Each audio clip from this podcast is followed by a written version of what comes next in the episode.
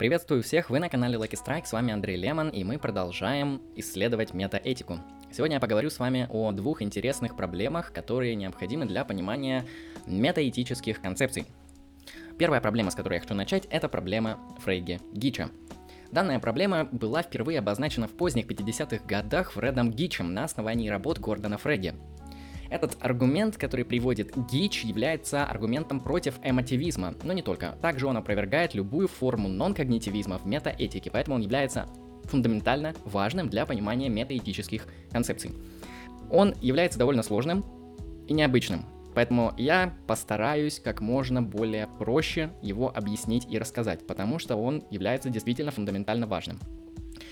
Проблема Фредди Гича первую очередь направлена на критику теории значения в эмотивизме. Напомню, что в эмотивизме значение моральных суждений — это эмоции. То есть, когда мы высказываем любые моральные суждения, мы просто выражаем свои эмоции. Теперь перейдем к формулировке проблемы.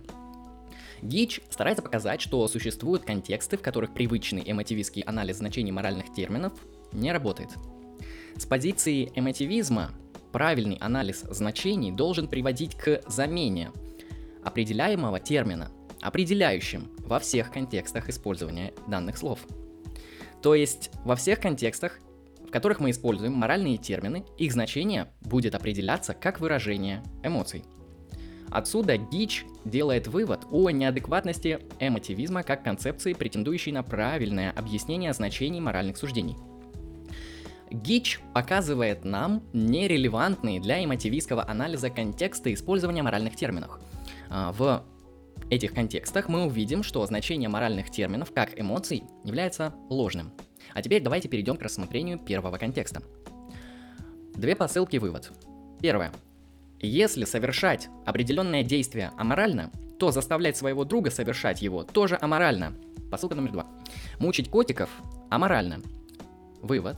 Следовательно, заставлять своего друга мучить котика аморально. Именно такой контекст перед нами предстает. Основная суть рассуждения Гича состоит в том, что термин «аморально» должен значить одно и то же во всех четырех случаях использования. Однако, что мы здесь видим?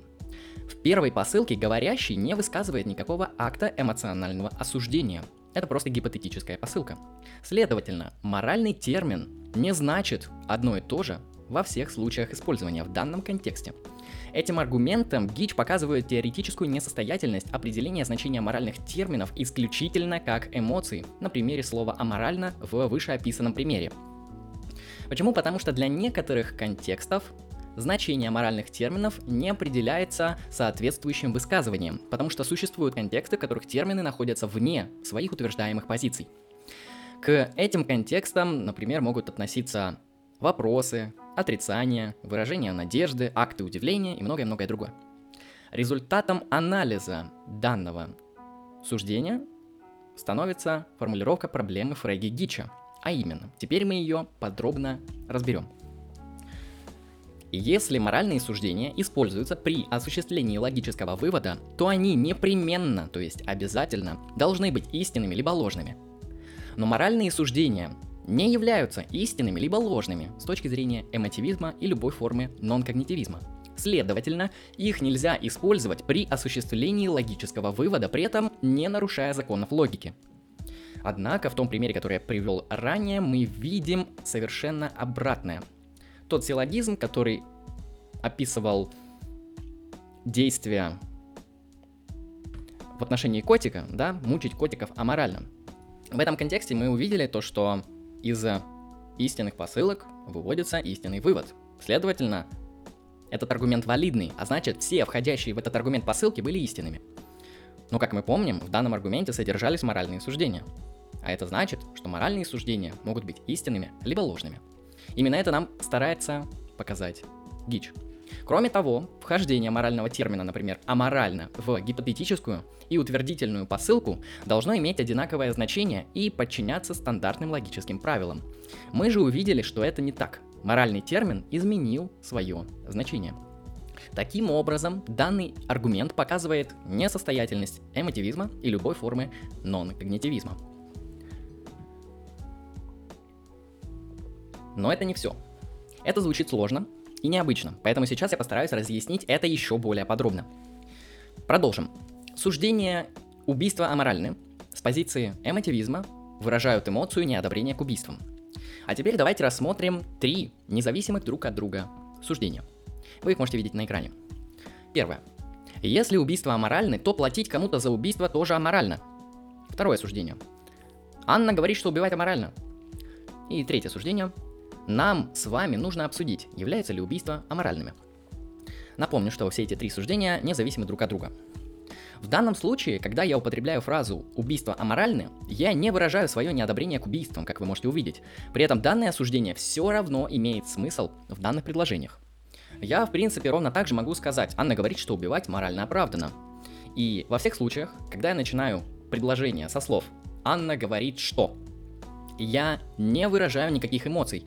Я всего лишь объясняю, что говорит Анна. То же самое можно сказать о двух других примерах. Таким образом, значение утверждения убийства аморальны меняет свое значение контекстуально. Следовательно, моральные суждения таким образом не обязательно выражают эмоции, что опровергают теорию значения в рамках эмотивизма. Если мы продолжим следовать эмотивизму, то суждение убийства аморальны имеет только эмотивное, то есть эмоциональное значение – можно предположить, конечно, что вне контекста, когда данное суждение не подкреплено эмоциями, данное утверждение ничего не выражает и перестает значить что-либо вообще. Оно становится пустым набором слов или пустым набором фонем, как хотите, оно становится бессмысленным. Но для нас это очевидно не так. Давайте покажем это на следующем примере. Возьмем суждение, которое я сказал ранее. Нам с вами нужно обсудить, являются ли убийства аморальными. А теперь давайте посмотрим, как данное суждение будет выглядеть, если бы моральный термин, входящий в данное суждение, был бы бессмыслицей. Как это хотят заявить эмотивисты. Ну, предположим, что он будет выглядеть так. Нам с вами нужно обсудить, является ли Илибаридинг, стоя в Каркамуте, жилистингом. Но очевидно, что данное утверждение является бессмысленным даже грамматически. Это просто как раз таки, как я обозначил ранее, набор фонем и пустой шум. Теперь вернемся к тому, что Моральное суждение убийства аморальны не имеет никакого буквального и никакого эмотивного, то есть эмоционального значения, если оно находится вне контекста, как мы видим в этих трех суждениях. Так что, согласно эмотивизму, оно вообще бессмысленно, прямо как то, что я сказал ранее, как тот самый набор слов. Нам с вами нужно обсудить, является ли илаборидинг, стоя в Камкуте, жилистингом. Ну или как я там сказал, уже не помню. Ясно, что это абсурд, так как все мы прекрасно понимаем, смысл высказывания нам нужно обсудить, является ли убийство аморальными. Нам абсолютно ясно, что имеется в виду, когда кто-либо это произносит. А, что эмотивист здесь может ответить? А, мы можем оспорить это, защищая позицию эмотивизма, и сказать, что вне контекста моральные суждения приобретают исключительно буквальные значения, не являясь при этом моральными утверждениями. Однако в данном случае мы вернемся к одной из старых проблем, которые я рассказывал ранее. Принимая то, что моральные суждения выражают эмоции, почему они не могут также выражать наши убеждения, которые могут быть истинными либо ложными.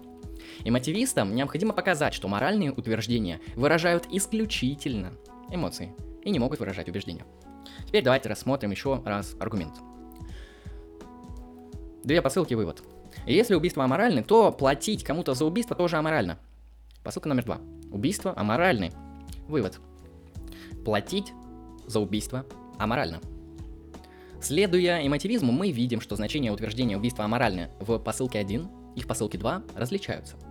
Теория значения эмотивизма здесь дает сбой при анализе моральных суждений. Потому что мы должны предположить, что в каждой из этих посылок выражается эмоция. Но это не так. В то же время, согласно эмотивизму, мы не можем сделать истинный вывод в данном аргументе, так как первая и вторая посылки содержат моральные суждения, которые, с точки зрения эмотивизма, являются бессмысленными. Они не могут быть ни истинными, ни ложными. Однако мы опять же понимаем, что это абсурд. Почему? Потому что мы получили истинный вывод в данном силлогизме. А это значит, что, следуя правилам логических операций, посылки, содержащие моральные суждения, были истинными, что опровергает эмотивизм и весь нон-когнитивизм. Даже если эмотивист сможет показать, что утверждение убийства аморальны без соответствующего контекста не полностью теряет свое эмотивное значение, то это все равно ничего не даст, так как значение все-таки изменяется на неэмотивное, что уничтожает концепцию эмотивизма. Таким образом, постараюсь подытожить вам проблему Фреги Гича. Она пытается показать два кейса, которые опровергают эмотивизм и нон-когнитивизм. Проблема Фреги Гича показывает, что возможно получить истинный вывод из моральных посылок. Следовательно, моральные суждения, входящие в аргумент, могут быть истинными, либо ложными, что опровергает позиции нон-когнитивизма, как это было показано в примере с платой за убийство. Также Гич, это второе, показывает, что теория значения в эмотивизме является ложной, так как моральные суждения могут значить не только эмоции, как это было показано в примере с утверждением «Анна говорит, что убивать аморально». Примерно так выглядит проблема Фредди Гича. Перейдем ко второй проблеме, которую я сегодня хочу вам рассказать. Дилемма Йогерсона. Дилемма Йогерсона очень близка и очень похожа на проблему Ферреги и Гича, а иногда их даже смешивают. Ну, действительно, сейчас мы увидим, что они, в принципе, об одном и том же. Давайте снова воспроизведем аргумент. Если убийства аморальны, тогда платить за убийство аморально. Убийство аморальны, вторая посылка, и вывод – платить кому-то за убийство аморально. Как уже было замечено, данный аргумент выглядит валидным, и вроде как если мы согласны с предпосылками, то они должны приводить ровно к такому выводу. Аргумент здесь валиден. Однако вспомните, что для эмотивистов моральные утверждения не являются истинными либо ложными. Проблема с данным аргументом состоит в том, что логическая непротиворечивость объясняется благодаря категориям истинности, либо ложности. Мы утверждаем, что вывод исходит из предпосылок только если были найдены истинные предпосылки в аргументе. Только в таком случае мы можем получить истинное заключение. В этом и состоит валидность аргумента. Однако, если мотивисты правы, то предпосылки и вывод в моральных аргументах не могут быть истинными либо ложными, потому что эмоции не могут быть кандидатами на истинность либо ложность. Что сводит в данном случае, как показано выше, позицию эмотивизма к абсурду, потому что мы имеем фактически валидный аргумент, мы получили истинный вывод. А значит и посылки, следуя правилам логики, входящие в данный аргумент, были истинными. Следовательно, моральные суждения могут быть истинными, либо ложными, то есть они являются убеждениями.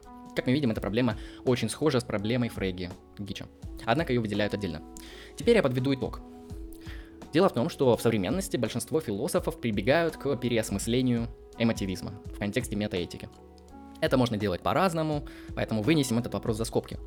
Нужно здесь сказать главное, то что сейчас практически никто из академических философов не придерживается теории эмотивизма.